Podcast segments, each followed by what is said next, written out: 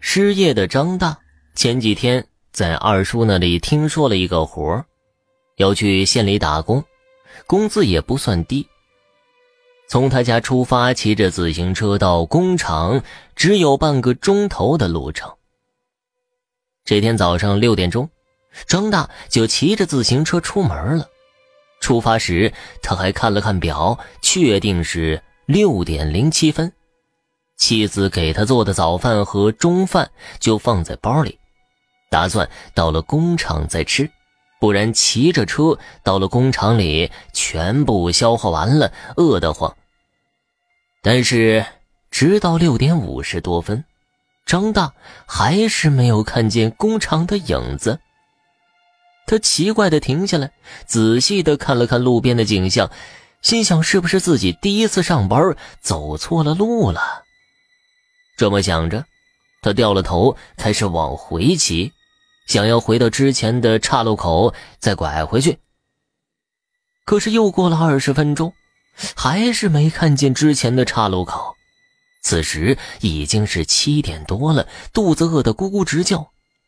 张大纳闷的很，干脆一屁股坐在路边的石头上，开始吃起了早饭。等他吃完了早饭。脑子回过血来，这才发现事情的不对劲儿。路边的景象熟悉的很呐，这不就是他二十多分钟前掉头的地方吗？虽然张大觉得奇怪，可还是踏上了自行车，继续往前骑。只不过这回他多了个心眼儿，把路边的电线杆上的数字给记了下来。又约莫过了半个钟头，直到张大的腿肚子开始抽筋儿，还是没有任何的出路。于是他停下来，打算歇一脚。可就在这个时候，张大惊奇地发现，他似乎又回到了原地。这回，连路边上这根电线杆上写的数字都一模一样。他用水壶里的水抹了把脸，确认了不是自己迷糊了。这才反应过来，自己是遇到了鬼打墙了。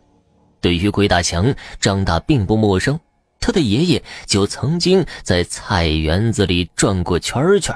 菜园子就那么点儿大，可他爷爷却走不出来，一直等到张大奶奶上去给了他爷爷一巴掌，人这才醒来。这鬼打墙好破解的很，可问题是。张大现在落了单了，该找谁来叫醒自己呢？就在张大手足无措的时候，突然一个方法在他脑子里成了型。张大从小在农村里长大，有一天，他们村子里有个小孩冲撞了不干净的东西，犯了病。村里的神婆拿蘸了朱砂的红绳往小孩手腕上绑了一圈，问他：“还不走吗？”见那个小孩还在说着胡话，神婆又绕了两圈，重复问道：“还不走吗？”一连绑的第六圈，小孩突然开始发疯了一样跳起来，好几个大人都差点压不住。可这风发完，小孩的病就好了，能跑能跳了。当时张大看热闹，觉得好玩啊。人们散开后，去找神婆问这里面有什么学问。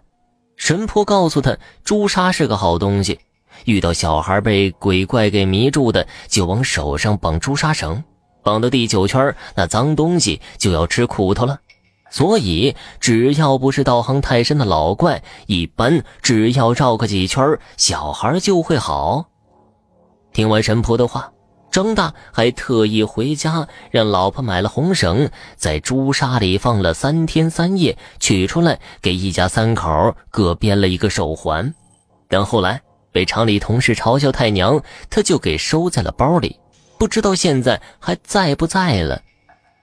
这么想着，张大就开始翻自己的工作包，可翻遍了整个包也没有朱砂绳的影子。怕不是老婆把东西扔了吧？一气之下，张大把包扔向了电线杆。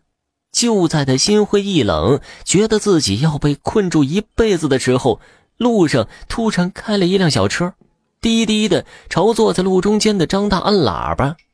张大赶忙起身躲开，这才反应过来，鬼打墙给破了。这一天呢，张大一直到十点多才来到工厂。好在他手脚勤快，老板听说他遇到不干净的事情，也没为难他。张大回头和同事一聊，才知道这厂子里的人多半遇到过鬼打墙，那条路上不干净，有些人直到第二天才走出来。而老板自己就在路上遇到过小鬼拦车。这一天过得格外的漫长。等张大下了班回到家，进门就问妻子把自己的朱砂手环放在哪儿了。妻子看得翻箱倒柜，只觉得好笑。你嫌朱砂绳难看，那回你包破了，我就拆了，给你缝包了。